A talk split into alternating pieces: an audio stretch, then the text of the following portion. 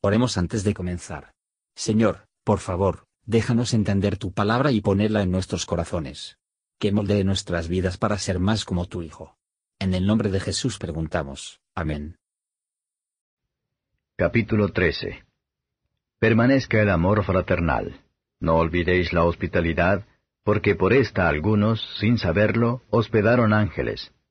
Acordaos de los presos, como presos juntamente con ellos, y de los afligidos como que también vosotros mismos sois del cuerpo. Honroso es en todos el matrimonio y el lecho sin mancilla, mas a los fornicarios y a los adúlteros juzgará Dios. Sean las costumbres vuestras sin avaricia, contentos de lo presente, porque Él dijo, No te desampararé ni te dejaré. De tal manera que digamos confiadamente, El Señor es mi ayudador, no temeré lo que me hará el hombre. Acordaos de vuestros pastores que os hablaron la palabra de Dios, la fe de los cuales imitad, considerando cuál haya sido el éxito de su conducta. Jesucristo es el mismo ayer, y hoy, y por los siglos. No seáis llevados de acá para allá por doctrinas diversas y extrañas, porque buena cosa es afirmar el corazón en la gracia, no en viandas que nunca aprovecharon a los que anduvieron en ellas. Tenemos un altar del cual no tienen facultad de comer los que sirven al tabernáculo, porque los cuerpos de aquellos animales, la sangre de los cuales es metida por el pecado en el santuario por el pontífice, son quemados fuera del real, por lo cual también Jesús, para santificar al pueblo por su propia sangre, padeció fuera de la puerta. Salgamos pues a él fuera del real, llevando su vituperio, porque no tenemos aquí ciudad permanente, mas buscamos la porvenir. Así que ofrezcamos por medio de él a Dios siempre sacrificio de alabanza, es a saber, fruto de labios que confiesen a su nombre. Y de hacer bien y de la comunicación no os olvidéis, porque de tales sacrificios se agrada Dios. Obedeced a vuestros pastores y sujetaos a ellos, porque ellos velan por vuestras almas, como aquellos que han de dar cuenta, para que lo hagan con alegría y no gimiendo, porque esto no os es útil. Orad por nosotros, porque confiamos que tenemos buena conciencia, deseando conversar bien en todo. Y más os ruego que lo hagáis así, para que yo os sea más presto restituido. Y el Dios de paz que sacó de los muertos a nuestro Señor Jesucristo, el gran pastor de las ovejas, por la sangre del testamento eterno, os haga aptos en toda obra buena, para que hagáis su voluntad, haciendo Él en vosotros lo que es agradable delante de Él por Jesucristo, al cual sea gloria por los siglos de los siglos. Amén. Empero os ruego, hermanos, que soportéis la palabra de exhortación, porque os he escrito en breve. Sabed que nuestro hermano Timoteo está suelto, con el cual, si viniere más presto, os iré a ver. Saludad a todos vuestros pastores y a todos los santos. Los de Italia os saludan. La gracia sea con todos vosotros. Amén. Comentario de Mateo Henry Hebreos capítulo 13. Versos 1 a 6. El diseño de Cristo en darse a sí mismo por nosotros, es, para que pueda comprar para sí un pueblo propio, celoso de buenas obras, y la verdadera religión es el vínculo más fuerte de la amistad.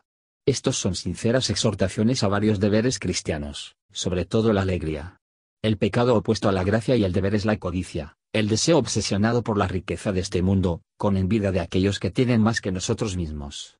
Tener tesoros en el cielo, podemos contentarnos con cosas malas aquí. Los que no pueden ser así, no habría contenido a través de Dios levantó su condición. Adán estaba en el paraíso, aún no se contentó, algunos ángeles en el cielo no estaban contentos, pero el apóstol Pablo, aunque humillado y vacío, había aprendido en cada estado, en cualquier estado, a estar contento. Los cristianos tienen razones para estar contento con su suerte presente.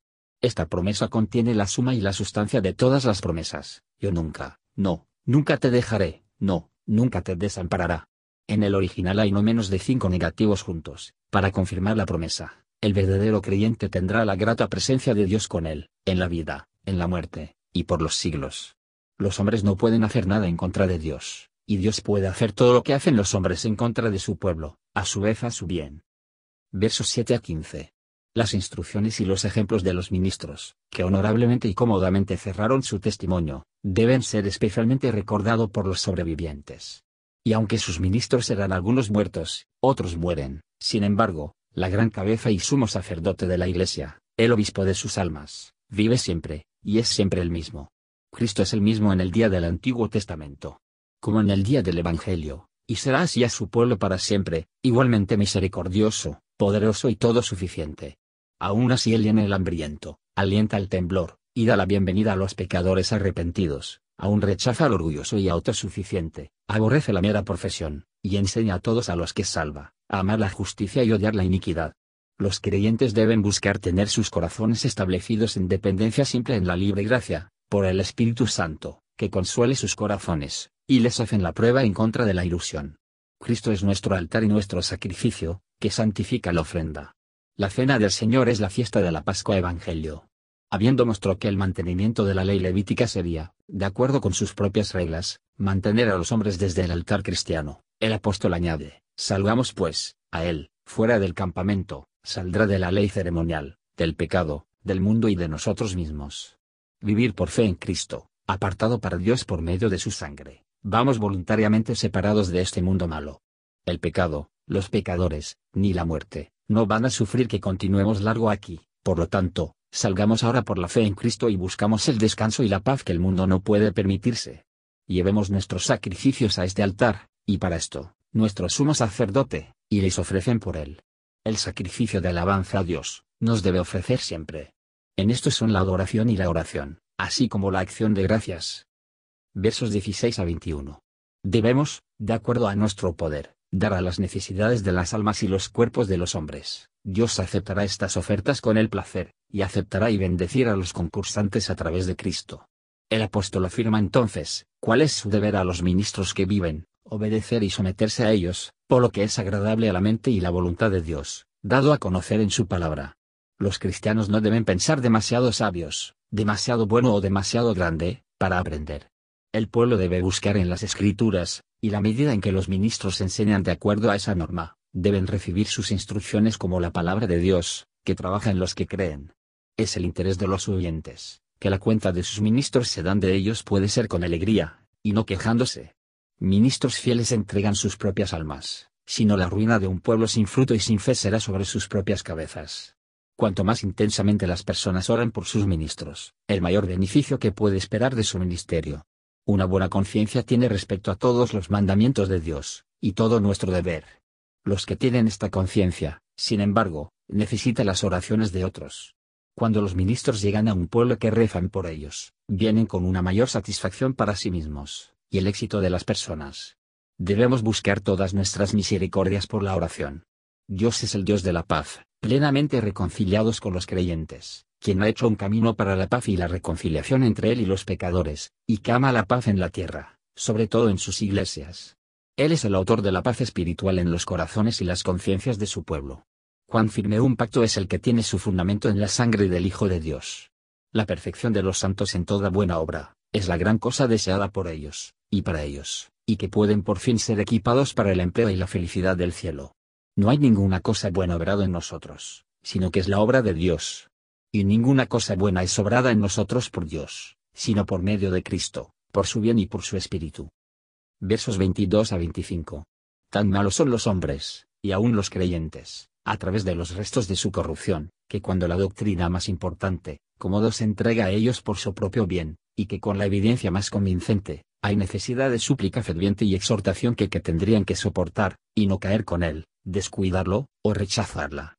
Es bueno tener la ley del amor santo y bondad escrita en los corazones de los cristianos, una hacia la otra, la religión enseña a los hombres la verdadera urbanidad y buena crianza. No es mal templado o descorteses. Que el favor de Dios sea con vosotros, y su gracia trabaja continuamente en ti, y contigo, gente que produzca los frutos de santidad, como las primicias de la gloria. Gracias por escuchar y si te gustó esto, suscríbete y considera darle me gusta a mi página de Facebook y únete a mi grupo Jesús Answers Prayer.